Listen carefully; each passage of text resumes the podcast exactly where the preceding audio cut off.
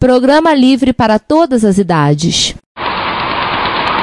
Desenterrando uma justa para o Commodore 64.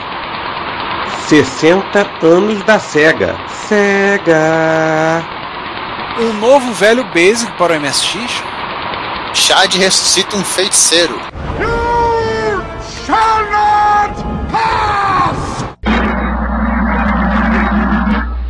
Aqui fala o seu repórter retro, testemunha ocular da velhice do seu PC, com as últimas notícias da agência Retrocomputaria.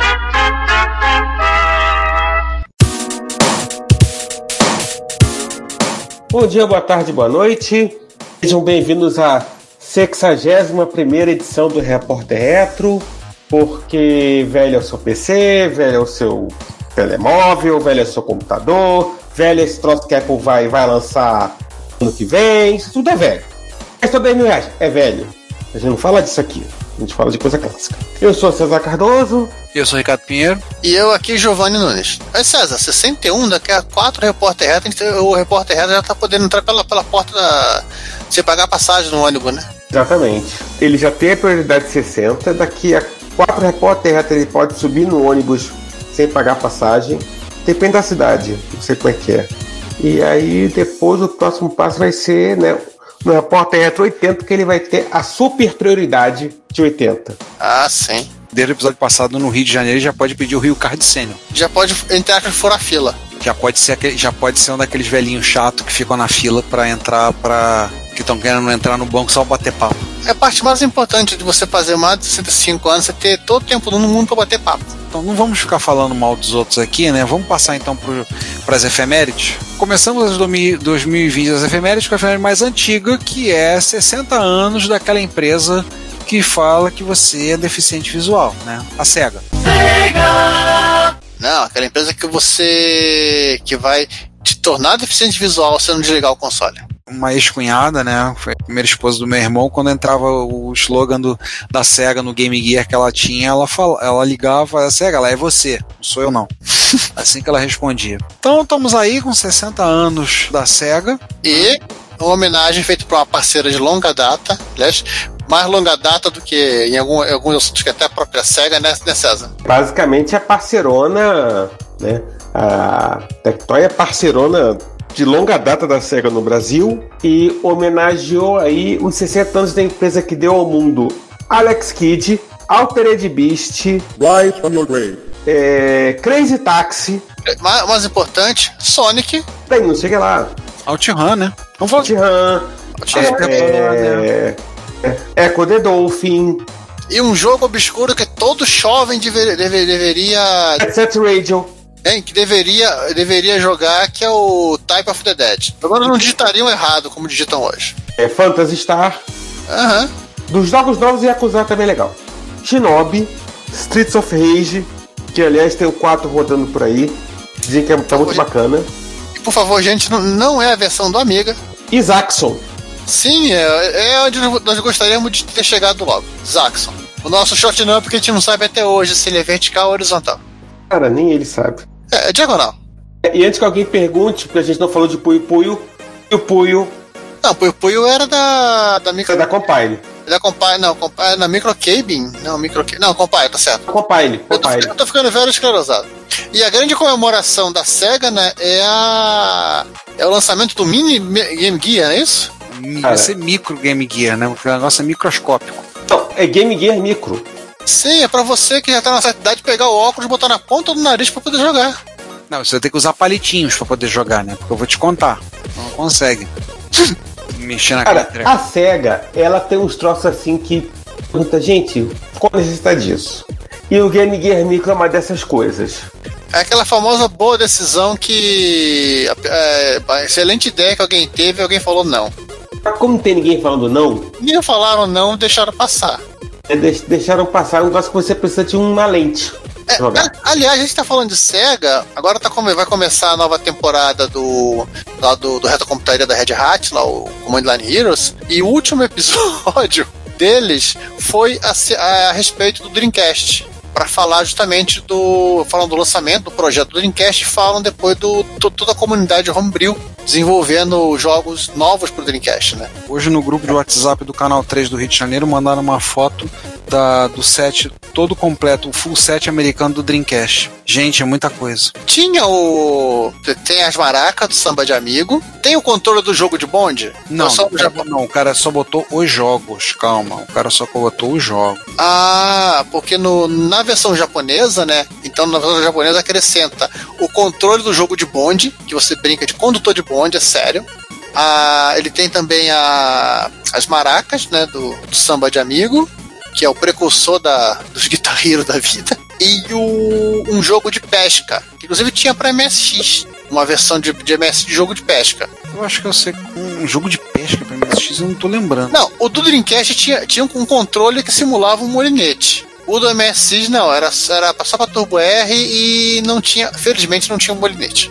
E entre os bons jogos do, do Dreamcast, até na versão americana, é o Heavy, Met, Heavy Metal Geometrics, que é um jogo interessante. Talvez seria um jogo muito mais interessante se fosse, se fosse online. Só coisa, vocês falaram do Game Gear Micro, vai lembrar que a versão ele tá saindo em quatro versões, e na versão preta, Sonic, OutRun, Royal Stone e Puyo Puyo 2.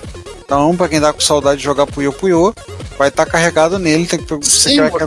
vai, você vai ver as bo- bolinhas pequenininhas. Agora, a, a grande pergunta que fica, agora se quiser jogar Column, você vai ter que pegar o modelo, você vai ter que pegar o modelo é, vermelho. Ele vem com É, é, a, ideia, a ideia é da galera comprar os quatro, essa é grande verdade, né, Sega? Claro, claro. Tela de 1,15 polegadas, tem carrega na USB, mas funciona com duas pilhas palito. E aquela coisa microscopicamente pequena. Ah, pô, mas essa tela é miudinha, parece tá tele, tele, telefone celular. Não, telefone só Oh. parece uma tela de relógio.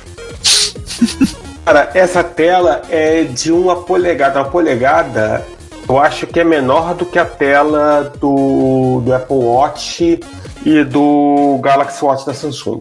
Não duvidaria, deve ser mesmo. Ó, depois eu vou lançar o Phantasy Star, pra você jogar o RPG na, na telinha minúscula e não conseguir entender o que você tá escrevendo. Mas tem que jogar o Phantasy Star em japonês, não pode ser outra versão brasileira não. Mas você tá reclamando, você tá reclamando, já tem disponível para comprar. Um- você pode comprar o pack com os quatro consoles. E se você comprar o pack com os quatro consoles vai custar 250 dólares, a Sega fornece para você uma versão mini do Big Window, que é uma lente aumento para poder colocar e jogar. Pronto, Giovanni, já fica feliz. Pronto, vocês já, já assumiram que ninguém vai conseguir ler a tela mesmo. Não, você não entendeu, cara. Eles estão fazendo isso pra ganhar dinheiro, pra fazer. Cada um custa 50 dólares. Aí você paga 200. Se você pagar 250, você não leva, não leva o pack dos quatro e leva a, o, a lente de aumento. Pronto. É, o- eu sei que o meu óculos atualmente custa mais que 50 dólares. Ah, Aliás, vamos, vamos, vamos mudar pra uma efeméride mais acadêmica e que também usa óculos. Bem, aliás, faz o seguinte, vou pegar uma agora ali, Ricardo. Fala você dessa efeméride aí. 50 anos da linguagem de programação Pascal. É bom, então vou pegar uma água também. Eu também vou pegar uma água desse jeito. Tem muito para falar. Pascal é uma linguagem criada pelo pesquisador Niklaus Wirth, da Universidade de Zurique. Ele escreveu, foi a base, a primeira linguagem conhecida com estrutura de programação estruturada. Foi a base para outras linguagens que o Wirth criou depois, Módula 2, Módula 3, Oberon e outras coisas mais. Durante um bom tempo foi a linguagem por excelência no mercado, foi o padrão do mercado de linguagem estruturada, de programação estruturada, até chegar à orientação objeto e tomar tudo de assalto. Teve uma sobrevida no E Delphi. tudo, né? É, teve uma sobrevida no Delphi, né, com Object Pascal. A gente já falou de Turbo Pascal anteriormente, né? O Turbo Pascal para CPM, para PC. Hoje em dia o suporte já está bem avançado, muita coisa com o Free Pascal, né? O, desenvolvimento o, do o, o Turbo Pascal que veio da bola de International, que é uma empresa que já nasceu internacional, mesmo constatando no escritório. Pois é, né? Mas eu, eu, eu, eu, se fosse eles, teria colocado Borland Intergalactic. Teria Não, já, a distorção já era isso. Já era, né? Então, é, por exemplo, tem que ser transgaláctico, alguma coisa assim. É uma linguagem de programação que foi mudada até recentemente, era muito usada para ensinar programação, por conta da sua proximidade com, a, com o pseudocódigo em inglês. É base para programação de muitas linguagens. É uma linguagem muito legal de programar, para quem não é programador como eu. Eu, pelo menos, gosto demais de programar em Pascal. E, assim, saiu agora em comemoração aos 50 anos, saiu a versão nova do Free Pascal. Né? Eles lançaram a versão nova. E na versão em desenvolvimento, o suporte a Z80 está sendo implementado, com inclusive a implementação para compilar código para MSX. Já tem para a ZX81. Pra, desculpa, já tem para a ZX Spectrum mas estão implementando, e aí na pessoa do, do Popolon, né? Um abraço ao Popolon, que é nosso ouvinte. O porte do pro Free Pascal é portado do Spectrum. Não, eu falei, não, é o back-end. Eu, eu, não me expressei corretamente. Na verdade, é que eles estão. O, o compilador cruzado já está gerando código para Z80, a princípio já está gerando para. Ele já gera código para usar no, no Spectrum e já tem o back-end, isso é na versão de desenvolvimento, né? Na versão de desenvolvimento já tem também implementado para MSX.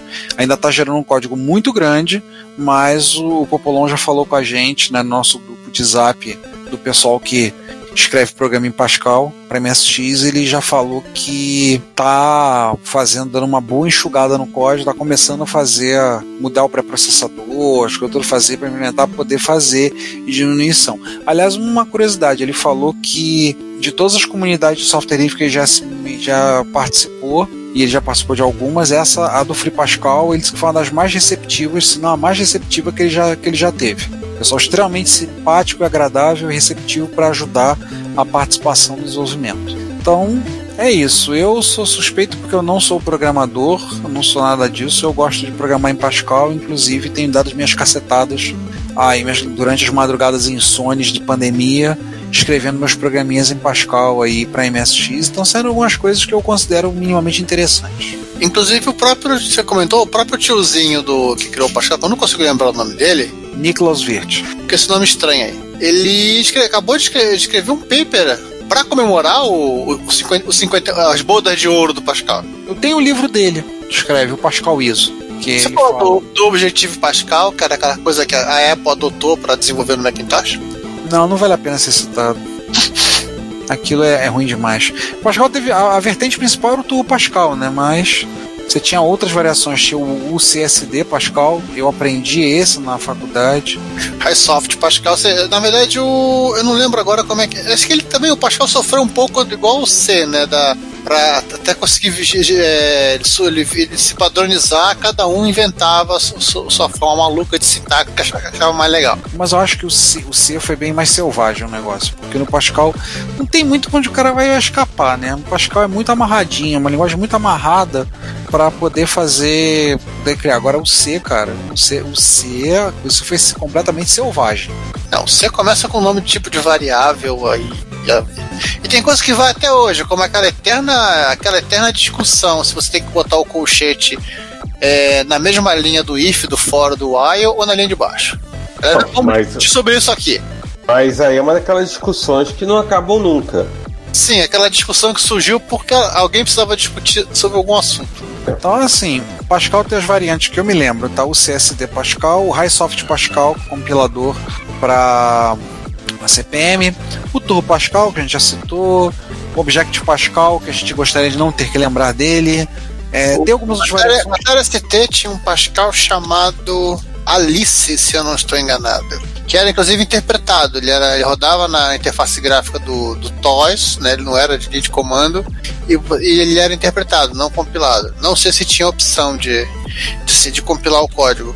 Inclusive, para lembrar, né, agora no, no, no finalzinho de maio, eu postei que um, um usuário no, no fórum da MSX.org ele descobriu um compilador compatível com o Pascal 4, compatível para CPM, que é o Express Pascal. Ele gera código para processador Intel 8080 e feito por um computador de russo, um computador russo de 8 bits, o Corvette. E ele dá suporte a coisas como Unity e outras coisas mais, e ele consegue gerar código para 8080, consegue é possível gerar e converter e botar isso funcionando no MSX. Eu fiz um post lá no Reto Computaria falando disso, então quem tiver curiosidade, recomendo que dá uma volta lá no site, dá uma olhadinha, tá? Porque ele disse que ele conseguiu compilar código nesse compilador, conseguiu rodar os executáveis no Amstrad CPC, no BBC Micro rodando CPM e em um MSX. Então tem aqui a questão do compilador, até tem lá a imagem, algumas coisas. Se alguém tiver curiosidade para ver o Express Pascal para rodar no Corvette, Que rima com Sorvete. para compilar lá, rodar no Corvette, se vocês tiverem curiosidade de ver, tá, tá lá. Fiz lá a postagem. Então, assim, o, o- e, o grupo de, e o grupo de WhatsApp de Turbo Pascal para MSX, eu vou dizer para vocês que é, que é um, dos- um grupo bem legal. O pessoal tem trocado muita ideia, muita figurinha, programando. O próprio Popolon tá animado, acabando as coisas da- no framework dele. Eu fiz um programa, esses dias, eu fiz um programa de demo para fazer uma demonstração das rotinas para manipulação da Maper, da Mapper. Tá, Mapper. Cadê o Batman? É, deixa eu cuidar que senão o Batman me acerta. É, eu fiz um programa para demonstrar o funcionamento das rotinas de Mapper dele. Né, fiz agora recentemente e tem sido um grupo bem animado, entendeu? Isso está sendo um dos efeitos colaterais benéficos da pandemia. Mas tem sido bem animado, o pessoal tem andado lá. Se alguém tiver curiosidade, A galera vai toda voltar a usar droga e não vai pensar nesse tipo de coisa. Se alguém tiver curiosidade, tem um site nosso, uma wiki de Pascal e também tem um parte de C lá, se alguém quiser até colaborar, pascal.msxal.com. Você dá um pulinho lá e até precisamos de gente que esteja disposta a ajudar para escrever, redigir documentação para botar as documentações lá. Agora vamos falar de coisa boa. Vamos falar do computador do James T. Kirk, não é isso? 40 anos do Commodore VIC-20. É, o outro que ele fez propaganda. Mas o William Shatter era o garoto propaganda, era o garoto propaganda da Commodore, né? É, mas ele aparece, mas ele ficou muito mais visível no VIC-20 do que no Commodore 64. Não, por exemplo, ninguém. Mas pouca gente lembra do dele fazendo propaganda com o 64, mas com o VIC-20 acho que todo mundo lembra. Acho que o Commodore 64 não precisava nem de, nem de gente fazendo propaganda pra vender, né? É, vale, Normalmente cortou mesmo gente fazendo propaganda para diminuir custo. É um lembrete que tinha, pra quem não lembra, a longa parceria do William Shatner com a Commodore no filme Star Trek 2 A Era de Khan tem um Commodore PET no fundo do cenário que é o apartamento do, do então almirante James T. Kirk. Mas aquilo tecnicamente era, era só um Raspberry Pi 200 com uma carcaça imitando um, um, um pet. Pô, cara, ali do tamanho da que era o PET dá pra enfiar uns, uns 400 Raspberry Pi ali dentro. Mas vamos falar, o, Commodore, o VIC-20 que difere principalmente do irmão mais velho do Commodore 64, um, principal maneira que eu sei que diferencia é o VIC-20 é porque o gabinete dele é mais claro, tá completando seus 40 anos. O que, que que tem? Que apito o VIC-20? Tá É, o, o VIC-20 ele surge do da, da aposta da, da Commodore em lançar um uma, uma versão colorida do PET, né? É, o que seria o Color PET, que foi um projeto cancelado. Nós temos nosso episódio lá da Trindade 77 que a gente fala do PET, a gente comenta sobre isso. Que o. Parece que o pessoal no, na Commodore do Japão que começou com essa, essa, essa ideia de fazer uma máquina colorida. Que tem a história do Commodore Max, né? É, é, que, é, a segunda, é a segunda geração, né? Que é o, é o Max. Só que o Max, tecnicamente, ele, ele- o Max está pro Commodore 64 como o Spectra Video 328, né? Está para MSX. É, o SV328, verdade. Ele tec- tecnicamente assim, ele é ele é- seria um Commodore 64, mas assim, faltava só um, um uma melhoria, um- alguma melhoria no projeto. Então assim, basicamente ele é um 6502, né? Assim, ele tem um, um sistema muito muito é, ele é muito próximo do PET. A diferença talvez gritante principal seja o tamanho. Antes de falarmos de falarmos das cores, vamos falar do tamanho, né? Em vez de ser aquele aquela, aquela aquele ca- aquela ca- caixotona com um monitor embutido, ele era somente a parte do teclado.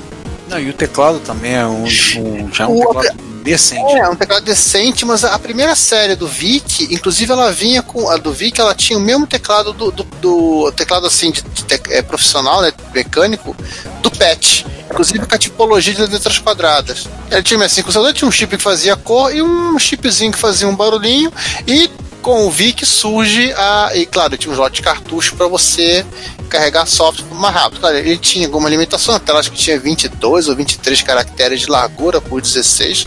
Era bem pequeno, ele tinha 2K de, de memória RAM. Era Eu muito. acho, que, eu acho que era 32 caracteres, acho que não era só 20 e poucos de largura, não. Não, não chegava a 22 não, era menos. Até, acho que era 24 o modo texto dele. Ah, e sem contar que não usava tabela ASCII, não era PETSC, né? Petsky usava o bom e velho Microsoft Basic comprado por 10 conto com o Bill Gates que se arrependeu até a Commodore fechar. E é do, dessa, dessa, dessa máquina que surge a maldição do 1541, né? Maldição do 1541 é ótimo. Eu, eu cheguei a usar um. Na escola, quando eu fiz segundo grau, havia dois VIC-20. Sabe-se lá por que motivo. Tive um professor que ele pegou uma dessas máquinas pra gente e ligou na televisão. Né? Claro, ficou preto e branco, a TV era PAL-M, ele era NTSC e que deu para ter uma deu uma ideia do que que era um, um comodoro, do que, que era do que que era este computador. Achei muito estranho porque eu já conhecia MSI na época, a tela tão tão pequena. Porque eu não sabia que essa máquina era de dois anos antes, que, três anos antes que o MSI, né? É. Assim, ele foi fabricado até 1985, vendeu um pouco mais de 2 milhões e meio de unidades. Né, teve um pico de vendas diários de 9 mil unidades diariamente, chegou ao pico máximo. A grande conflito é o que quer dizer o nome 20, por que tem um 20 no nome, mas o Michael Tomsic, do, do livro, autor do, do Home Computer Wars, ele insiste em dizer que, que o nome foi escolhido dessa forma, o nome foi escolhido porque achava que a sonoridade era boa. Como é a história da MSX, né? Que eu tava, até falei pra minha esposa, os japoneses escolhem muitos nomes não, não é no base no significado, muitas vezes na sonoridade. Então, pra gente não tem sentido, tem muito a ver com a sonoridade da, da palavra. Tanto que eles leem as siglas, né? É, eles leem as siglas. Então, assim, é uma máquina simpática. Eu vejo muitas vezes ela aparecendo no, por exemplo, no canal do 8-Bit Guides, quando ele pega um para reformar. Ele pegou um uma vez. É uma máquina simpática, ela é simples, tanto que o, o projeto de, de evolução de Commodore 64 do, do 8-Bit Guy é baseado, ele, ele desistiu de tentar fazer uma coisa baseada no Commodore 64 e optou por fazer uma coisa baseada no VIC-20. Sim. Não é, não é uma máquina tão bem sucedida como o Commodore 64, mas também convenhamos, né? Não dá muito para comparar com o Commodore 64 em termos de venda. É, ele teve dois anos de mercado só. E só para te fechar esse assunto, né? O VIC dele é por conta do Video Interface Chip, VIC 1, né, que é o primeiro chip de vídeo que a, que a Commodore desenvolveu, e que viria a, ser o, o, pai do VIC-2, né, que é o chip de vídeo do Commodore 64. Ah, o Basic dele era a versão 2.0. Todos os Basics são iguais. Eu até sei. Nos, até nos bugs. Eu sei, mas... É, mas, mas ninguém precisa lembrar disso. Eu sei, mas eles escondiam isso, não precisa espalhar. Na verdade, a mudança de número de versão era só para ajudar a saber de que máquina que eles estavam falando. A gente lembra muito bem disso com a questão do. da questão deles colocarem. É, o João não tá presente, mas lembrar ele a história do Plock. Pra tocar tudo era pique-poke. Arrancar música. É, o Commodore 64 era, era, era do 2.5, se não tá falha a memória a versão do Basic. Aí veio, aí veio uma, uma criatura outro dia e falou para mim que não, mas aí era bom, que você tinha que aprender a usar com o pique pouco, não ter um Basic tão bem desenvolvido, era bom porque você tinha que aprender sobre o hardware da máquina. Olhei para ele e falei assim, cara, 99%, 95% das pessoas não iriam aproveitar esse Basic. Que usaram, aproveitaram, não iriam usar. Desculpa. Tem que ser muito masoquista para querer pra aprender, vão aprender o hardware da máquina assim. É um seguindo aí, que agora vamos falar uma coisa, uma coisa realmente boa. E também filhote do Jack Tremor, o padroeiro deste podcast. A gente, vai, falar, a, gente falar, a gente vai falar do quê? Daquela fábrica de HDs feita na Índia? Não. É uma coisa boa feita pelo Jack Tremor. Não, aquele ele comprou, né? Ele trocou, na verdade. Tá, tudo bem, mas ele tava com aquela fábrica. A fábrica era dele, é uma coisa boa. É, foi uma troca. É, não, é, nem toda troca é, é, boa. Mas voltando ao assunto, né? O 35 anos do Atari ST. O Atari ST foi, foi anunciado em 85, em janeiro, se não estou enganado. Na verdade, o. Qual é aquele. Hacker Daddy, o cara que comenta sobre o. Algumas, ele conta algumas histórias sobre. Acho que é Dead Hacker ele comenta algumas histórias sobre o desenvolvimento do ST. Ele trabalhou no projeto. Ele até fez uma coisa muito feia. Felizmente, felizmente ninguém se importou com isso. Ele falou que ele pegou o sistema de alto-falante da, da Atari na época e falou que os Stormtroopers estavam chegando. o Jack Tramiel nunca, nunca assistiu Star Wars. Para ele, Stormtroopers são aqueles da, do, do Wolfenstein. Ai, meu Deus. Ele conta assim que ele, eles tiveram pouco tempo para desenvolver a máquina, né? A Atari foi comprada em 84 julho de 84, literalmente seis meses para botar uma, alguma coisa que não soltasse fumaça em janeiro. Sério, foi na CS, né, César? É, é, é a tradição do, do, do Jack, né? Travel sempre soltava alguma coisa na, na CS. Mesmo que, mesmo que não passasse de um gigantesco e enorme vapor. É, que foi, inclusive, foi o 260 ou 130, que não tinha muita coisa, mas pelo menos assim, o, até ele comenta, olha, pelo menos, pelo menos só funciona. A partir deste momento aqui, nós vamos, claro, ter que sofisticar e, e deixar pronto para venda, né? O, o Atari ST é a máquina de 16 bits do, da Atari, na verdade ela não da Atari de raiz, né, da Atari que foi comprada pelo Jack quando ele saiu da Commodore. Ele é uma máquina com um processador 68000.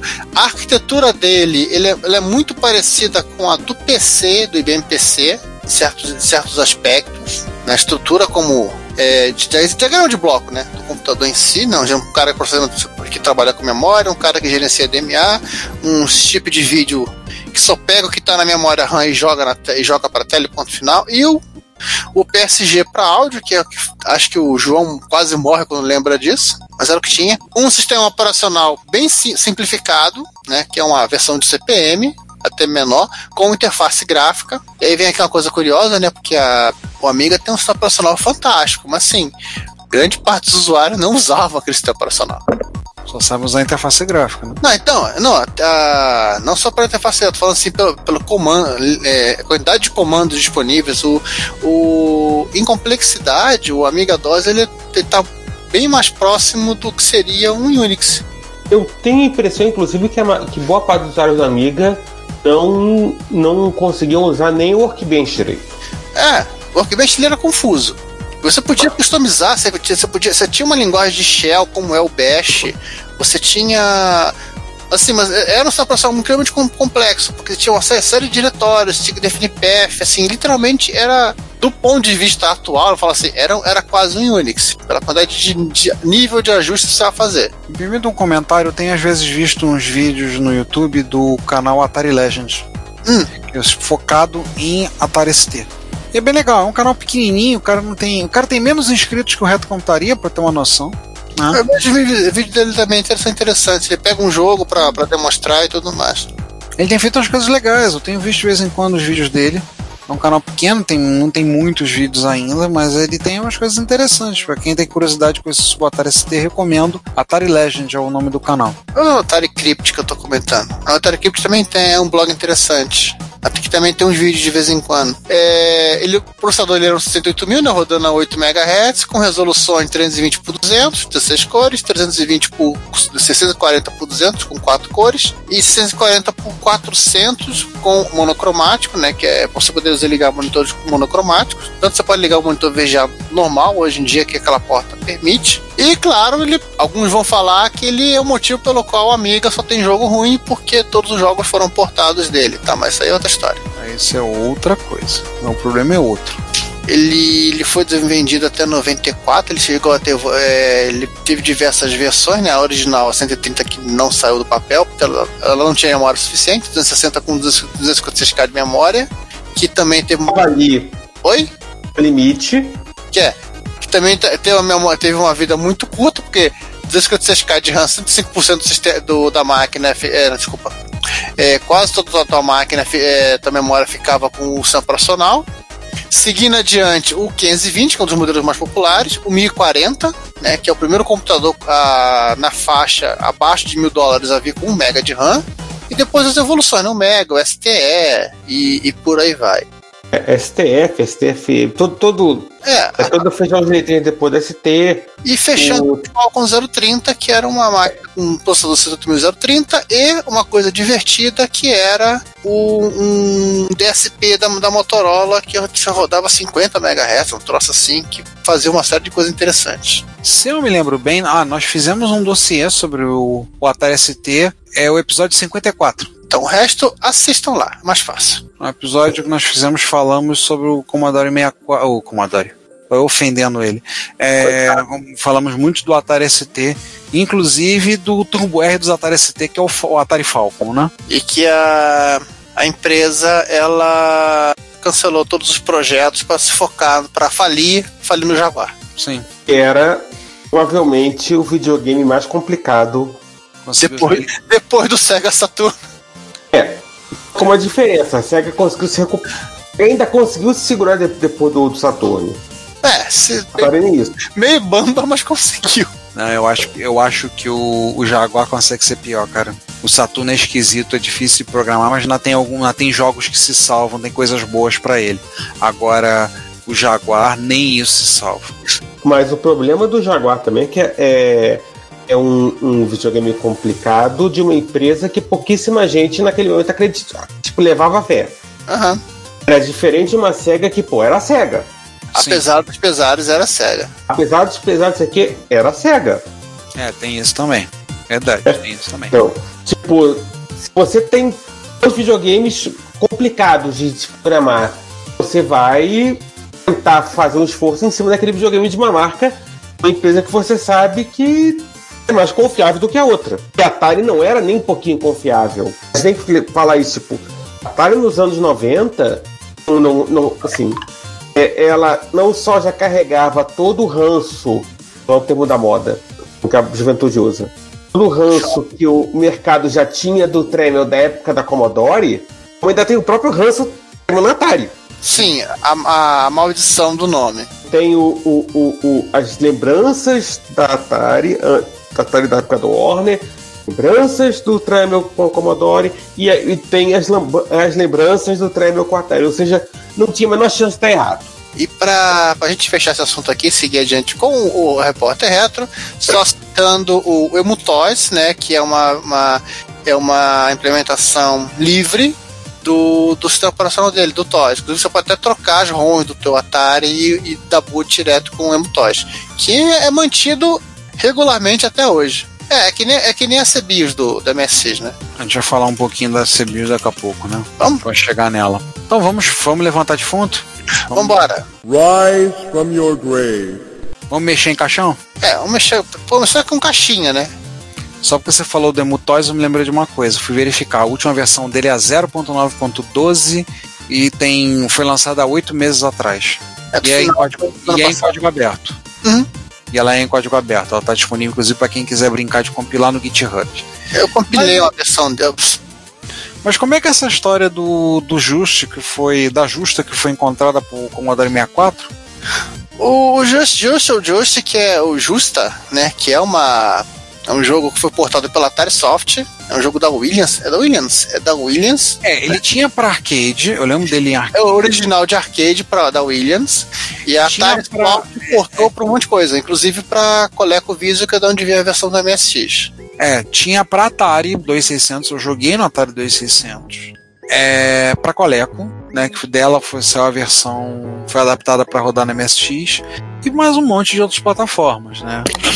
Pra quem não sabe do jogo, é um ajuste, é um jogo onde você cavalga uma espécie de um avestruz, só que com a, diferença que ele Não, voa. eu acho que é uma cegonha. Você cavalga uma cegonha. É, o animal não, não existe exatamente uma definição qual seja o animal, né? Mas seria, imagina que seja um avestruz com a capacidade de voo, né?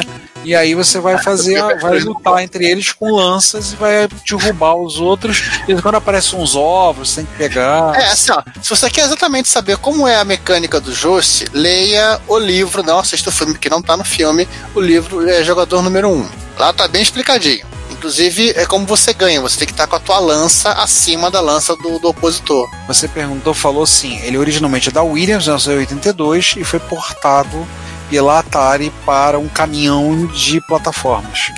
Inclusive, tinha sido anunciado pro Commodore 64. Porém, a versão nunca saiu. Pessoas parecem que viram fotos, mas nunca foi oficialmente lançado. E recentemente, É que Oi. nem Terra Cresta de MSX? Isso, que todos viram. Ah, e mais recentemente, né, eh, parece que o um colecionador, o Ken, Ken Van, meu Deus, Mersbesgin, também conhecido como Dutchman 2000, É Ken, é Ken van Mersbergen. É o Dutchman 2000. Ken Van Mersberger, mais fácil. Eh, ele encontrou o jogo, bonitinho, lindo e maravilhoso, num disquete. Peraí, como é que tá a história aqui? Ele encontrou num disquete. É, num programador eh, aposentado da Atari. Peraí, que- um, um, ex- um funcionário aposentado da Atari. É, um programador que chegou a trabalhar na Atari, saiu, ele tinha lá um disco de 8 polegadas de CPM e o jogo estava lá perdido num disquete de 8 polegadas com a etiqueta Popeye. Ah, mas até é padrão, né? O, o conteúdo do disquete nunca refletia o, o conteúdo da etiqueta. Ah, e detalhe, tá, tá, tá com o código fonte todo lá. E o jogo foi, foi, foi programado pelo Joe, Joe Hellesen e o próprio Rockland, né, na, na Rockland Corporation, que era a empresa aqui. E parece que os caras estão para lançar o jogo e liberar o código fonte, porque nós não vamos liberar o código fonte porque não sabe como é que é a história. Não sabemos como é que vai ficar as pendências judiciais disso, né? Se alguém fazer. Tornar ele público no, pro, na, no Vintage Computer Festival Midwest. Virtual. Se ele, se ele acontecer em setembro, provavelmente de forma virtual. Mas, cara, bacana ter encontrado o gesso para Commodore 64. É bonitinho, as cenas que colocaram é, é melhor do que aquela cena, da versão que tinha do, do, do Atari 2600. Eu cheguei a jogar ele no Atari 2600, achei um jogo até, até divertidinho, mas legal. Atari 2600 é um console que você tinha que trabalhar com muita boa vontade para Sim, você trabalhar com muita boa vontade, você tem que usar muito da sua imaginação. E a, a versão para MSX, né, ela é portada do Coleco, a gente citou aqui, ela, tá, ela, tá, ela só está disponível em cartucho porque ela tem um PSG extra. Sim, alguns jogos que foram portados estão assim, que é usa o Giros, por exemplo, que foi portado para MSX também usa. É um SN3534, eu acho. Na verdade, eles converteram o jogo, mas não converteram o áudio, então preferiram botar o SN, que é o chip de áudio do, do Coleco, e, fica, ficou, e ficaria mais fácil. Mas acho que ele, ele toca nos dois, no, no, no, ele usa os dois, os dois circuitos, de, os dois tipos de, de áudio para tocar música. Um desses jogos portados de coleta usa os dois, usa o PSG e o SN, agora qual eu não sei. Acho que é o Just. Justus, não tenho certeza. É. E, e quem não entendeu a referência ao jogador número 1, um, eu não vou, eu vou apenas falar isso, é, é está sendo referenciado no jogo, e você vai ler o livro, que eu não vou ficar dando spoiler de livro, caramba. É, vai ler um pouco, vai. Usa, usa a melhor placa de vídeo que já foi criada, a sua imaginação. Fala em imaginação, tem esse cara careca, careca de terno que tá vendendo alguma coisa aqui, né? Vamos falar de coisa boa. Vamos falar de Amiga 4, mil. Não, coisa boa, é. top, coisa boa e o Guteira top, top Term, câmera Tech Pix. Aí é coisa boa. Ah, sim. Hello, Cave Dwellers. Eu já ia dizer, César, não esquece de lembrar a saudação do Hatman Cave. César já lembrou. É porque assim, eu percebi nesse vídeo que inclusive ele desmonta os computadores de, de paletó. Sim. Cara, ele, ele é muito elegante. Ah, cara, ele, ele, é inglês, cara. O cara vai fazer tudo com aqueles paletózinhos de tweet, cara. Ah, tá, um Englishman. Então ele pegou um 4000 que tava, tava manco, pelo visto, e resolveu fazer a, a, a, a limpeza básica, né? Eu, sério, eu não vi esse vídeo ainda. Eu vi que tá lá. Eu olhei assim, eu falei assim, três, eu vou até olhei e falei assim, quando saiu o primeiro, eu falei, eu vou esperar liberar os outros, que aí eu vejo os três em sequência. Todo mundo sabe que o modelo de trabalho do ele sempre é três vídeos sobre qualquer processo na no trabalho no Trash to Treasure, né, de recuperação. Sempre são três vídeos, né? É, ele, ele, é, ele seguiu a, a, tradição, né? Ele, no primeiro, ele falou rapidamente, falou sobre a história do Amiga, falou do Amiga 4000, né? Todos os problemas, o 4000 é, é um computador já de fim de festa, para começar, ele já não, já não tem mais aquele gabinete bonito do 3000. Mas é uma máquina impressionante. É, é que assim, eu tô falando que se o 4000 em si, tudo bem, eles se focaram muito em, em desenvolver a parte interna, você percebe que o, a, o, gabinete da máquina é alguma coisa que alguém comprou na esquina. Ah, cara, o que, é que você pode esperar da Commodore? Só pegar um, pegar um amigo hoje em dia, qual é o mantra de todo, todo usuário de Amiga? Recap, recap, recap. Por quê? Porque é. os que eles usavam eram vagabundos. Você pega um micro japonês ou um micro ou outros micros da mesma época, você não precisa fazer. A maioria você não precisa ficar fazendo recap. Sim, porque é a Commodore fim de festa. Eu vi, eu vi o vídeo desmantelando toda a máquina, tirando HD, tirando o CD-ROM, inclusive que a máquina estava com CD-ROM. Ele conta um pouco sobre o, a, história da, a história da máquina e por aí vai. Acho que eu acabei não vendo no último vídeo. Ele deixa a máquina funcionando? Eu vou ter que ver aqui. Ah, então se ele deixa. Aí que é legal, né? É, e lembrando para a criançada, né, que esse amiga ele tem um gabinete desktop, que ele é o último dos, dos computadores da Commodore. Existem modelos Amiga 4000 que são torre. O 4000 torre não é da Commodore, já é da Escom. O, 4, o, o Amiga 4000T, né? T, é, já não é mais da Eu não sabia disso. Que os caras meteram naquela torre linda. E é uma máquina cheia de, cheia de bug, né? Ela tem problema com o controlador IDE dela, que não, é, não tem muita performance, ela tem limitações que estão. que poderiam ter sido até colocar, é, liberada na. Você poder colocar mais memória e por aí vai. É, mas já era o. o né, a Commodore já, já tinha entrado naquele. Somente a Commodore mãe já tinha entrado naquela espiral do qual ela não conseguiu sair. Sim. Uhum. Ela já estava descendo a ribanceira, né? A vaca estava indo pro brejo, era fato. Estava sendo definida que a aceleração. Não, não a vaca, vaca, já estava no brejo. Estava no brejo de boas. Quando, quando, quando saiu 4 mil. Não, eu estava dizendo, dizendo que a vaca, na verdade, estava a caminho do brejo, o sentido já estava travado, estava se definindo a aceleração, do, a aceleração da vaca. Era a velocidade de, de afundamento. Porque o, o, o 4000, agora vamos, vamos apanhar todos os do- dos fãs de Amiga, né? O 4000 já era a máquina que, em tese, ela vinha, ela vinha para desbancar os Macs e os PCs. Né? Os Macs que, que eles mantinham aquele mercado de nicho lindo e maravilhoso que a Apple tem, né? E Tinha, não, mantém. tem, não. Tinha, mas- que é coisa bem- que é um pouco menor já, né? E o, e o do, do mercado dos PCs que estavam é, crescendo. E ele, a ideia era que essa máquina entrasse como não como entrou Eleven, não como como uma solução alternativa para o Mac, alternativa para o Amiga, não. Com a máquina queria unir todas as tribos numa tribo só. E acabou sendo literalmente o computador que o pessoal rodava a toaster. É, foi feito pra rodar a toaster, né? É tanto que você compra, se eu reparar as fotos de 4 mil que você vê na internet, se ela, é, ele tiver uma, uma grande etiqueta em estilo arco-íris colado nesse, no gabinete, você pode contar porque é a etiqueta que vinha com a toaster. Você colava para na tua máquina. Vem cá, a gente citou, citou Mac, vamos falar de Mac agora? Do Adriano Preto. Do Adriano Preto. Ele acabou de consertar aquele bando de Mac que a gente falou no, no episódio passado. Finalmente terminou. Enquanto o Dragon tava aqueles 50 mil Atari 8-bit, ele tava consertando esses, esses Macintoshzinhos aqui. Finalmente o Adrian Black terminou o concerto. Tinha aquele monte de Macs que ele tinha que consertar. Terminou aquele concerto. Ah, cara, conserta a placa, mexe nisso, mexe naquilo. Ah, já que tá olhando aqui de placa e tudo mais, né? é, lembrando que, pra sorte do, do Retro Man Cave, a bateria não tinha, não tinha comido a placa do 4000 dele. Ah, ufa, pelo menos isso, né? Porque a gente já viu, eu já vi vídeos e fotos, a gente já comentou inclusive aqui de 4000 que tiveram danos assim severos devido às malditas baterias, aquelas baterias recarregáveis de, de níquel, Níquel.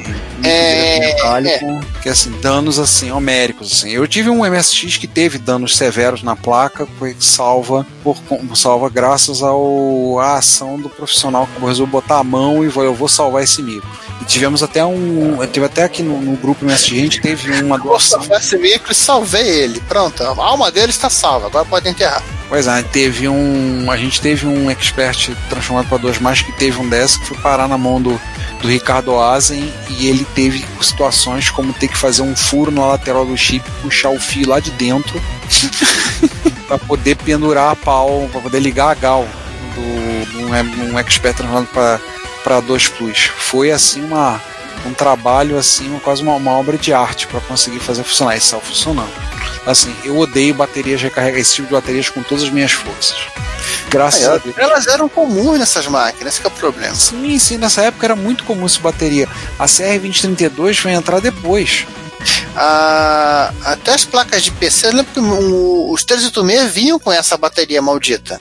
Sim, sim, sim, sim. Eu conheci gente que pegava o PC, quando botava um para fazer, arrancava aquela bateria e metia um, um, um- um receptáculo e botava um par de pilha do lado de fora. Era mais Que é exatamente o que falava. Foi o que aconteceu com o meu expert.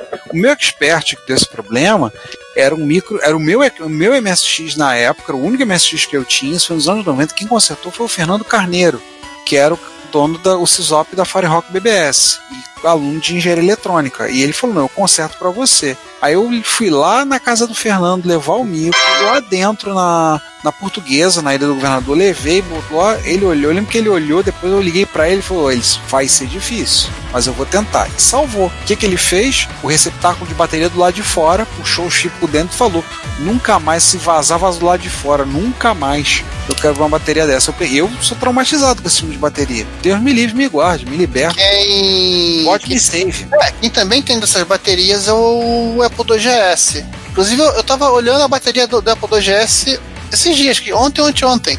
Porque ela tá fora do micro, óbvio. Eu tenho que dar uma olhada, que eu tenho alguns MSX que tem bateria, bateria interna, e é uma bateria interna, uma bateria japonesa, mas uma bateria interna. Mas no, dos japoneses, ela, eles, eles colocavam uma caixinha de, de plástico para proteger. Nem todos. Ah, Eu já fiz manutenção nos meus, meus MSX aqui, e alguns não tem não. e o, o curioso dessa, dessa bateria do, do GS que tá do lado de fora é que ela, diferente da- da- das demais, que sempre são azuis, né? Ou, ou, ou uma, uma magenta, essa é amarela. É, Eu tenho, tenho um MSX meu que é bateria amarela. Tá escrito Made in Israel também? Não, não. Ah, então só A eu tenho uma minha- bateria roxa. É uma bateria Porsche. Agora uma coisa, o Adrian Black consertou aquele bando, aquele bando de Mac, né, aquela monteira de Mac, e aí para ficar legal, para entrar no padrão do mês, ele foi fazer um reparo de um amigo 4000. Exatamente. Também. Ele também foi consertar um 4000. Também consertou um 4 milzinho. Esse tá mais bonitinho. Esse não, não tá com uma aparência de que tá manco igual do, do, Retroman Cave. Ele tá mais bonitinho. Pelo menos a foto. Ele... Aliás, eu não sei se tem mais, ele fez dois vídeos, tá? Tá lá, recap, recapeando, trocando os, recap, os capacitores e consertando o meu amigo 4000. Começou com uma tela piscando, uma tela verde piscando. Será que eu consigo fazer ela funcionando? Ah, ele o problema de memória, inclusive, resolveu. Então são dois videozinhos, um de 39 minutos, outro de 32 minutos, bem a estilo do. Eu, eu tenho uma dúvida, quem é Pedro? É, eu também fiquei com essa mesma pergunta. Vote para vote em Pedro. Se você descobrir quem é o Pedro, que ele tá falando, o Pedro. Deve ser o candidato a cidade dele. É, gente, entenda uma coisa assim, Pedro não é o qualquer Pedro, não, tá? Só em sala de aula, numa turma, eu tenho quatro Pedros, tá? Na mesma tão. Não é esses Pedros que eu tô falando, não. Quem é o Pedro que, que o o Retman Cave cita na camisa Olha, dele? Ué, o... Ele pede voto. Ah, tá pedindo voto. O- uma curiosidade, o, o modelo que ele, tá, que ele tá mexendo, ele é de processador ma- mais alto do que o do Retroman Cave. O Retroman Cave é uma EC, EC30. Esse aqui é um 040 mesmo, 040 barra 40, inclusive. Acho que é o topo do topo de linha. Porém, né, ele. O dele não tem CD-ROM. Mas tudo bem, a, a- o CD-ROM do. Lá do, do Retroman Cave era não, não tem cara de ser original da, da Commodore. Esse, esse buraco aqui, na verdade, era para colocar drive de 5 quarto. Pra você para esse privilégio. Arrumaram alguma coisa pra botar no lugar. Sim, ele tá, desmontou a bateria. De uma, olha, bateriazinha verde linda e maravilhosa aqui que não derreteu. Não derreteu. Ai. Ah, não vou narrar vídeo, não. E aí nós vamos para nossa subseção, que tem pouca coisa, né? Pandemia e o, no- o nosso chapinho, o Chad, não tá, tá começando muita coisa, e ele foi consertar um feiticeiro. Qual é a história do feiticeiro? É, essa que é a coisa mais curiosa. Ele, não sei como essa coisa, essa coisa chegou na, na terra dele. E tem uma mocinha usando o computador, que não deve ser a mocinha da foto aqui. Ele consertou um, é, um Sorcerer. Olha, É da, feito pela Exid, né? Um Sorcerer 2. é o CompuData Sorcerer 2. Computador de 78, é aquele monte de computador que surgiu depois que a- a- alguém provou que em 70 em 77 você podia fazer um computador pronto e vender para as pessoas. O reparo dele foi bem simples. Ele simplesmente ele trocou todos os capacitores de Tântalo. Cântalo capacitores radioativo, né? É, com certeza, por isso que devia ligar e devia fazer assim, aquela, aquele brilho verde dentro do gabinete, né? É, por capacitores eletrolíticos e deu uma boa limpeza. Ele só assim, é. Ele, ele fez coisas divertidas. Ele, inclusive, ele conseguiu. ba- Ele baixou alguns jogos da internet e gravou numa fita. Sim, sim, sim. Gravou numa fita e tocou num, num gravador original, ou seja, ele tá muito entediado. Você tá falando a É moça. porque demorou em média 7 minutos pra carregar. Então. Você tá falando a mocinha que tá mexendo no computador, acho que é a filha dele. Ela deve, ela deve, deve ser filha dele. É, eu A procurei na descrição aqui, ela tá muito feliz. Pai, eu, eu- pai, eu queria ir na, eu queria ir na rua, não. Pai, eu queria, pai, eu queria sair, eu queria, sa eu queria sair. Vai sair de dentro de casa. Não, da pa- pandemia. Fica em casa, garota. Do seco facho. Quer dar uma volta? Vai pra dentro da máquina de lavar. Quer dar uma volta É, feita? tem, uma, tem, um- é, tem uma outra foto muito cara de ser é, é, é, filha dele. Sim, sim, sim. Uma foto, tem uma foto de cima dela mexendo no computador. É, mas ele não colocou uma legenda explicando quem é a pessoa, então tudo bem. É, deve ser filha dele. E ninguém perguntou nos comentários. Então segue o jogo. Não, segue o jogo. Cara, e tem bastante foto, hein? Ele botou muita foto da máquina. É porque ter muito, tinha muito capacitor pra você trocar. Cara, se vocês tiverem curiosidade de ver. Não, ele, não, ele tirou foto do, do, do, é, né, né, do esquema elétrico. É porque é uma máquina então, tanto quanto obscura. Sim, essa- tem umas 40 fotos. Tem umas 40 fotos na máquina, assim. Muito legal. Das 45 fotos que tem no, na internet, agora tem, tem as 40 do, do, do, do chat. Só tinha 5, agora tem mais. Agora aumentou um pouquinho. Bem, bem, bem legal. Bem maneiro. E essa é a única coisa que o Chad botou a mão pra consertar esse. Só mexeu nesse feiticeiro, né? Só. Ah, Chad, você não é mais o mesmo. Lamentável. É, a filha tá mexendo o saco. Em compensação, Aí o Dragon, né, do Retro Rex, aquele que gosta de desafios, gosta de, de certos desafios, né? resolveu consertar um teclado de um Commodore SX64. Ou no subtítulo dele, ou escultura não é tão. É... Não é tão ruim pra saúde. Não, melhor é a foto, a primeira foto do post. Não, essa foto é propaganda do Foto clássica. Eu, Eu, não sei. consigo, eu não consigo entender essa foto. Cara, o cara tá ali de boa, um dia de sol, na, né, na piscina, família curtindo. Aí ele tá lá se divertindo, trabalhando. Te usando e trabalhando. Usando e trabalhando. E não enxergando nada. Home office at its best. Sim, ó. É home office like a boss. É. Ele, tá, ele pegou o teclado para consertar de, de dois usuários, né? Perguntaram a ele, são da. São conterrâneos, né? Porque eles são. fazem parte da, da comunidade polonesa da, de micros da Commodore. Fazem. São da comunidade que usa da parte da Democine. Eles são estão sinners, são, são sinners, olha. E são os cidadãos por trás da Moonshine Dragons Party, que é atualmente a maior Commodore 64 Party na Polônia. Eles mandaram, tá, ele podia consertar o teclado e não houve coisa, mandou o teclado e ele falou: e a festa começou. Gente do céu, mas quando mandaram, o teclado tá quebrado, a carcaça quebrada. Isso acontece quando você faz o computador para ficar passeando. Pois é, né? Faz o computador pensando uma, pesando uma tora, né? Gente do céu, tô olhando aqui, eu tô vendo aqui atirando os adesivos, fazendo. É, o Dragon não é muito de fazer vídeo, como vocês sabem, a gente já falou umas vezes. Mas ele, ele, ele é meio japonês, ele gosta de tirar foto gosta de tirar foto, né? Fazer muitas fotografias. Né? Eventualmente, algumas coisas o, o Perifretic pega as coisas e comenta e monta um vídeo com alguma das restaurações dele. A clássica, né? Aquela refurbished do Atari, do Atari 800 XL. Aquele que foi é. atropelado. Não, aliás, eu mandei esse vídeo do Atari 800 XL para um canal aqui do Rio, um canal de YouTube, né, o do Rony Louco, que ele ganhou de um na feira de Caxias final de semana, ele ganhou um, um, um Super Nintendo que está num estado pior do que aquele Atari. Assim, parece que o cara passou com o cara, tava com raiva, deve ter perdido, no, no, deve estar com raiva que o Street Fighter 2 não tinha sangue ou coisa do tipo. O cara passou com o carro para frente e pra trás em cima do, do, Super Nintendo. Cara, assim, dá pena. Aí ele botou, acho que não vai dar para restaurar, dá para salvar esse, micro, esse videogame, não. Aí eu mandei o um link dessa do Retro Man e falei, depois desse aqui, eu falei, qualquer coisa pode ser restaurada, pode ser salva. Depende se você tiver vontade bastante. Eu faria um novo case, inclusive. Não, pois é, né? Aliás, você falou de fazer um novo case, eu tô vendo aqui a restauração do case. É, foi a coisa que ele fez. Pois é, as remendos que ele fez. Vai lembrar que o nosso, um chapa nosso, né, o Alec, ele tem uns micros lá, tem uns MSX da Sony para vender, e uns que ele tá vendendo a um preço bem em conta, MSX1, mais que o case está com problema, porque aquele gabinete de plástico é feito de casca, na verdade não é de plástico, é de casca de ovo. Ah, deveria ah. fazer. Mas isso é a Sony. É, Poderia fazer, fazer, essa técnica aqui do, do Trigo de botar essa malhazinha de metal dentro do plástico. Pois é, né? Eu tô olhando isso aqui e fico pensando, pô, até que ele não tá pedindo caro no micro. Minha esposa, quando eu comentei para ela, falou assim: não vende ideia não, tá? Não vende ideia não, tá, homem? Eu, não, amor, até que ele não tá pedindo caro no micro, não. Depende de como é que tá o programa. Não, não vende ideia, não. Tu vai fazer que nem aquele Atari? É, você não é o Dragon pra fazer, fazer, fazer esse serviço de lanterneira aqui. É, mas eu vou dizer que eu, eu vou dizer que eu fico tentado para tentar alguma coisa disso. Bate uma tentação. É porque, para quem não sabe assim, eu tenho uma coisa muito curiosa em casa. Minha esposa adora ver vídeo de caçada em feira e adora ver vídeo de restauração. Ela gosta de ver na televisão, não na casa dela. É, eu sei. Eu falei isso pra ela. Ela falou exatamente isso. Aqui em casa não, eu só quero ver, eu só quero ver na TV, tá? Droga. Mas eu tô vendo aqui todo o trabalho dele para restaurar esse gabinete. Sim, Nossa. ele refez a, a peça, literalmente meteu um plastique aqui. Quem é a galera mecânica de carro vai, vai, vai entender a, a referência. Meteu o plastique na, na lataria.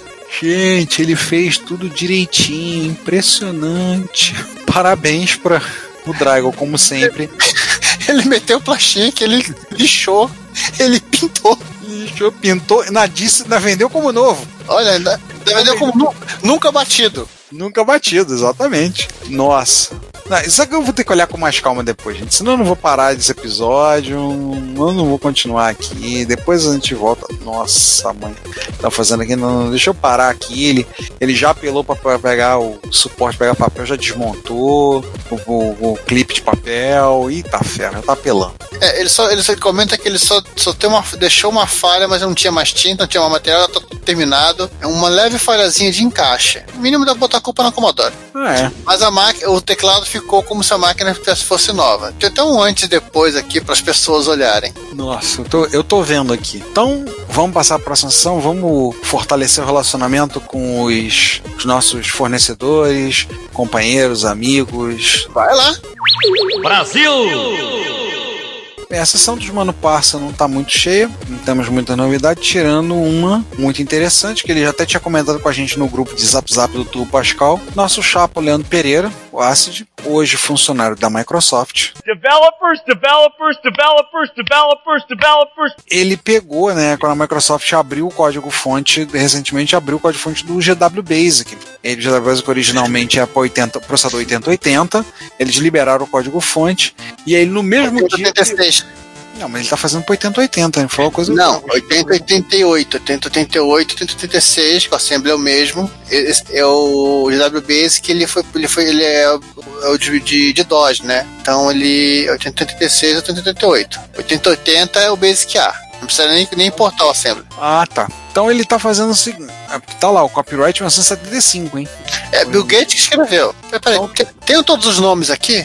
Ah, Bill Gates, Paul Allen e cadê aquele carinha? Aqui embaixo. Esse Monte aqui, um monte, É, monte Davidoff. Davidoff. Bill Gates escreveu um monte de coisas, Paul Allen escreveu um monte de outras coisas e código rápido. Monte Davidoff escre- escreveu o pacote matemático. Sim, sabe por que isso aqui? É, isso o the Valley conta a história. Tava o Gates e o Paul Allen discutindo no refeitório lá da, é, de Harvard que, poxa, a gente consegue fazer o Basic, pô, mas a gente nunca trabalhou com esse negócio de, de, de ponto flutuante, a gente nem sabe como é que a gente faz, não sei o que, deve ser difícil, vamos ter que estudar, pô, você vai atrasar.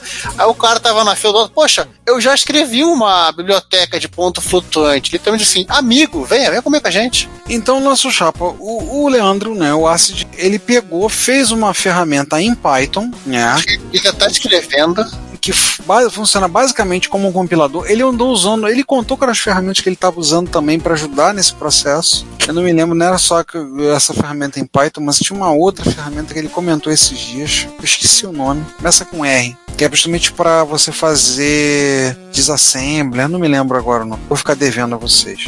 E basicamente a ferramenta funciona como um compilador. Então tem um pipeline com quatro componentes. Então o que para trabalhar com o léxico, o parser, o transformador e o, o que escreve o código. Então ele está pegando esse código e está passando, transformando ele para Assembly de Z80. A meta dele é transformar esse GW Basic no interpretador Basic do da CBIOS. Para quem não conhece, a CBIOS é uma BIOS de código aberto para MSX, que é a BIOS que vem por padrão no OpenMSX e outros simuladores. E tecnicamente você pode colocar isso até na ROM de um MSX, se você quiser. A ideia é que você possa colocar. Claro, ela está em desenvolvimento, ela é muito limitada, né? ela tem bem poucos recursos ainda implementados e ela não tem um interpretador Basic. Não, a CB, a CB, a CB, a CB na verdade, ela, ela, ela, sequer, ela, ela- inclusive, ela não tem os bugs do- da própria BIOS do, do, do MSX. Claro, eles já fizeram, né? Inclusive, Corrigiram as cagadas, né? Principalmente os bugs do MSX2. Eles corrigiram as cagadas, né? Isso foi, Então, pa- isso foi um bate-papo em Jaú com o Freeze, inclusive. Então eles estão, ele está fazendo coisa, está escrevendo código, transformando código, né? Então ele tem uma documentação bem escrita lá no, no site dele. Eu adoro o nome do site dele, tia.mate.br. Eu adoro isso. Ele tá tá metendo bronca lá usando Ele, ele recebeu um pull request. Acabei de atualizar na minha repositória aqui. Depois eu vou dar uma olhada. Do Huckpile. A ferramenta de a ferramenta de conversão pode fazer muito do trabalho, mas não está completa. Ele parou o trabalho no momento que É, eu, eu, eu, eu tá- estudei, eu comecei a dar uma, uma ajuda para ele. Eu até olhei um pouco desse código. Ele tem uma, um arquivo muito engraçado que tem uma porrada de, de referências de, de, de, auto, de autoconfiguração, né? Só que é diferente do é o arquivo. Cadê ele? Cadê ele? Cadê? Roubaram. Roubaram o arquivo, gente. É um arquivo ti- tipo um, um header. Aqui é o. Acho que é o bintrp.h. Que apesar do nome não é um header de Pascal que ele tem uma série de parâmetros que os caras. Que sim, tem literalmente uma história da microcomputação. Não, esse aqui não, é outro arquivo. Tem literalmente uma história de computação, porque tem uma série de plataformas listadas lá. É o IBM Res.h. Isso. Ele tá até hoje no, no Initial Commit 38 anos atrás. É, Ele disse que está tendo vários esforços também, não é só dele, a gente que está tentando fazer compilar ele não só em versões ativas do Microsoft Assembler, do Masmin, mas também gente vendo para poder executar coisas no JW Asm, no JW Link, que são assemblers muito mais recentes. é, inclusive ele descobriu que o, o GNU Assembly suporta Z80, pra- então isso vai, vai, vai poupar um pouco a vida dele de ter que, que escrever uma sintaxe específica.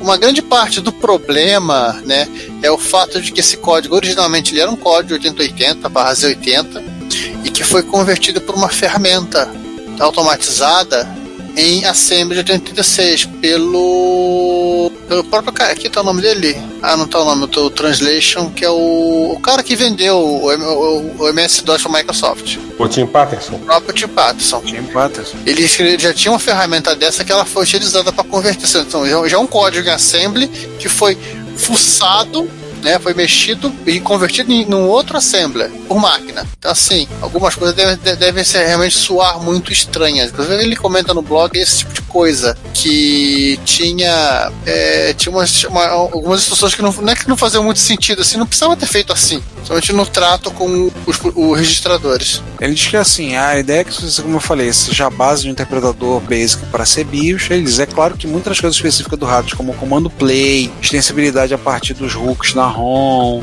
e outras coisas específicas do MSX terão que ser implementados. Né? Ele não está preocupado, eu não estou preocupado com isso. Enquanto eu estou feliz, eu, né, no fim eu consegui fazer rodar um Hello World, rodar o Hello World funcionar. Vai ser bom. Aí até botou no final a última linha que eu gostei, né? A última, é esse trabalho aí, código aberto, e eu apreço é ajuda se esse é o tipo do buraco de coelho que você tem vontade de se enfiar. Então, se você tá, de- tá animado para participar, para interagir com ele, para participar, gente, por favor, ele precisa de ajuda. Vai ser uma coisa muito legal se puder termos isso aí no futuro para um interpretador basic novo rodando para ser BIOS. Aí vai ficar maneiro pra caramba. Só não tendo os bugs malucos do, do Basic do MSX. É, já não tem os bugs da BIOS, já ajuda. Oh, quem fala? Já dá, já dá uma boa ajuda, né? Com isso, vamos passar para os comentários. Vambora! O episódio ciclópico 109, que continua continuando neste mês, né? Pô, não acabou, tá acabando agora. É o episódio me É, a princípio acabou, enfim. A princípio Vou responder acabou. retrasado, eu acho, sei lá. A gente não vai dar. Perdi, cara, eu já perdi também a conta. É, vai que tem mais. É esse nosso episódio mefistofélico, né? Episódio ciclópico, catastrófico. Não, catastrófico não, gigante, grande mesmo. Então é o episódio 109, parte A. Episódio onde nós começamos a falar de MSX2 com a participação especial do maior arqueólogo de MSX que nós conhecemos, É um Indiana Punk. o Indiana Punk, né?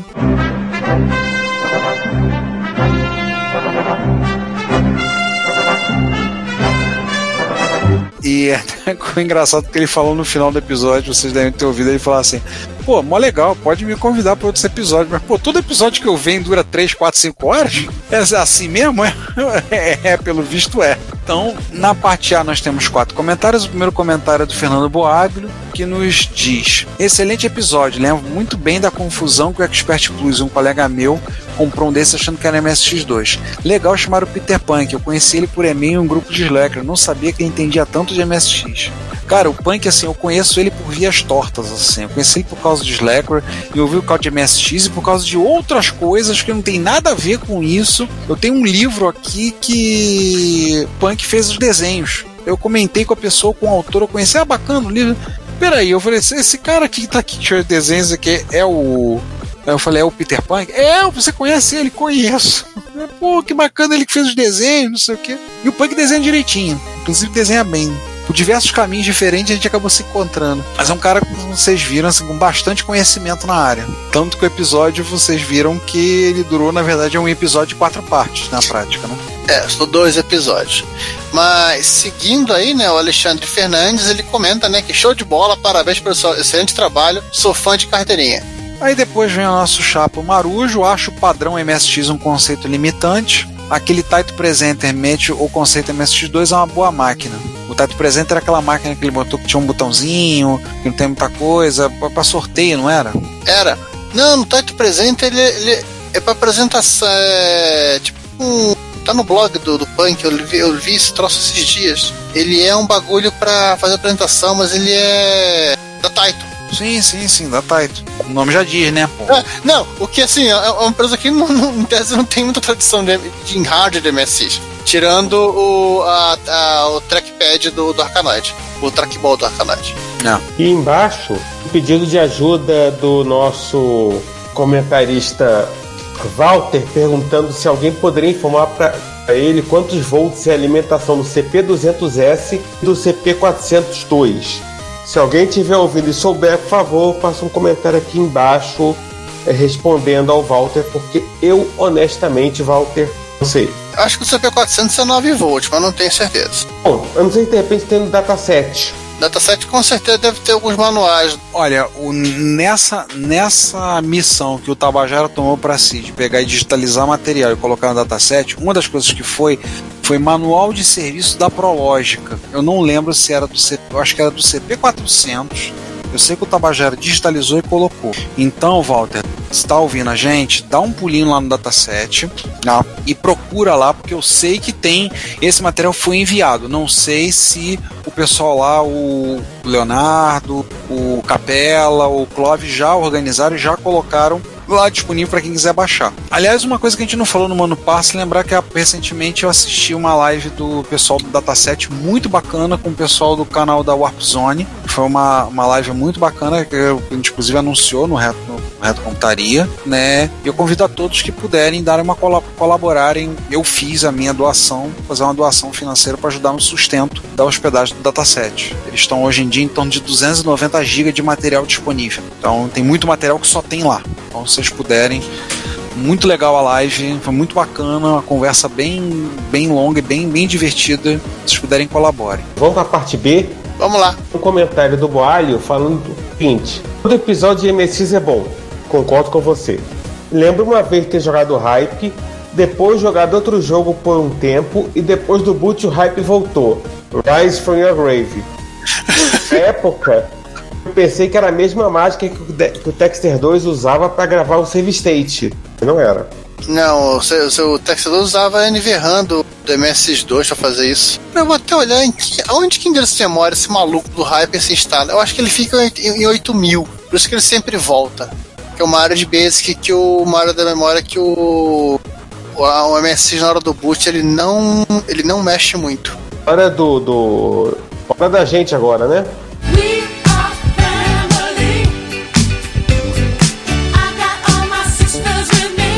Bem, gente, é, como vocês sabem, esse ano, ano de 2020, não teremos a Retro Rio devido às circunstâncias que acho que dispensa apresentações, né? Mas nós decidimos fazer uma Retro Rio virtual. Então nós vamos ter uma Retro Rio online, tá?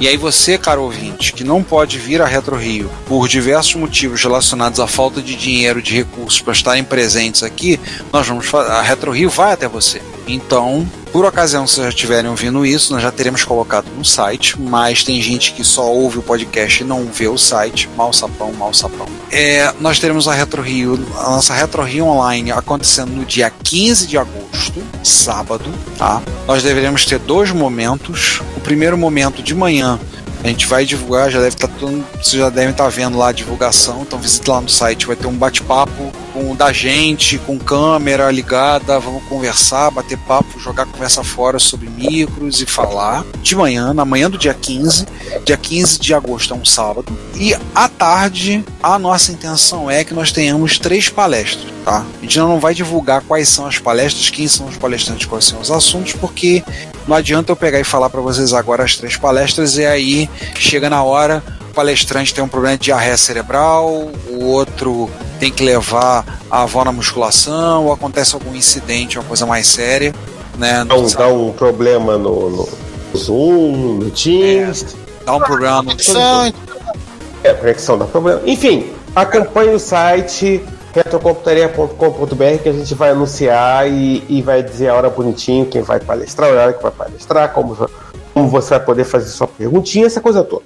E a gente vai ter uma surpresa, vamos ter algumas surpresas para serem divulgadas nesse dia, no dia 15. Então a gente vai ter algumas surpresas que serão divulgadas, tá, para vocês, é coisa relacionada ao site que a gente já está trabalhando nisso e vocês irão saber lá. Então nós estamos contando aí com a presença de vocês, guarda, já reserva o dia 15 de agosto, tá? De manhã vai ser esse mais um, deve começar umas 9 horas, 10 horas, acho que provavelmente umas 10 horas da manhã. Câmera aberta, bate-papo, vamos botar micro ligado, vamos conversar, vamos trocar ideia, vamos jogar conversa fora e de tarde Vamos tacar nosso- fogo no MSX aleatório, não é isso? né, a gente vai tacar fogo num 1541 aleatório. Aí essa é por conta do João. Ah, sim. O problema é que 1541 é tão ruim que nem, nem pegar fogo é capaz de pegar. É, e de tarde a gente vai ter as palestras que vão acontecer no nosso canal no YouTube. Então, se você não está inscrito no nosso canal, youtube.com.br retrocomputaria, dá uma passadinha lá, já se inscreve. Muito obrigado a todos vocês que já estão inscritos no nosso canal. Tem vários já estão inscritos. Diz, quando, eu, quando eu entro, vejo teve mais, a gente ganhou mais alguns inscritos.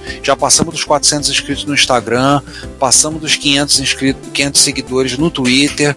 Já passamos dos. Passamos de mais de 100 um, da, da Retrobits, que é a nossa newsletter. Então, se você está aí, muito obrigado por estar participando, tá com a gente. Ah, Se você não está ouvindo a gente, não está inscrito, se inscreva, ativa o sininho, falar que nem todos os canais do YouTube falam. Se inscreva, ativa o sininho para saber as notificações quando sair o vídeo, tá? E no dia 15 nós vamos ter essas três palestras que estarão acontecendo e nós vamos também ter algumas surpresas para apresentar para vocês. Vamos falar nesse dia. Certo? Não é isso. Eu acho que não tem mais nada para falar além do dia 15. Tem, deixa eu falar uma coisa bem é, curiosa, para assim dizer.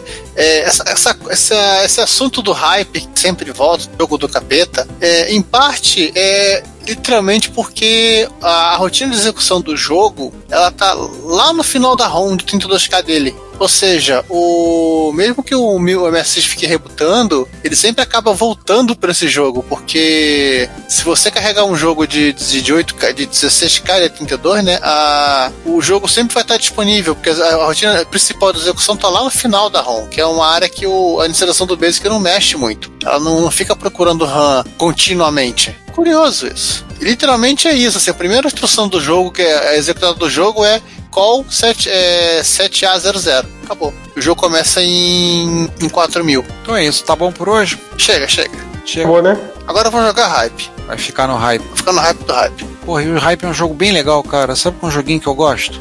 É simples, mas é um joguinho divertido. Eu curto, eu curto o Hype. Acho que eu vou jogar Hype também. Vou jogar hype online. Né, aí pô, a gente pode pegar, alguém pode carregar no WebMSX, né? Mas ele é dois jogadores, então não dá pra jogar online.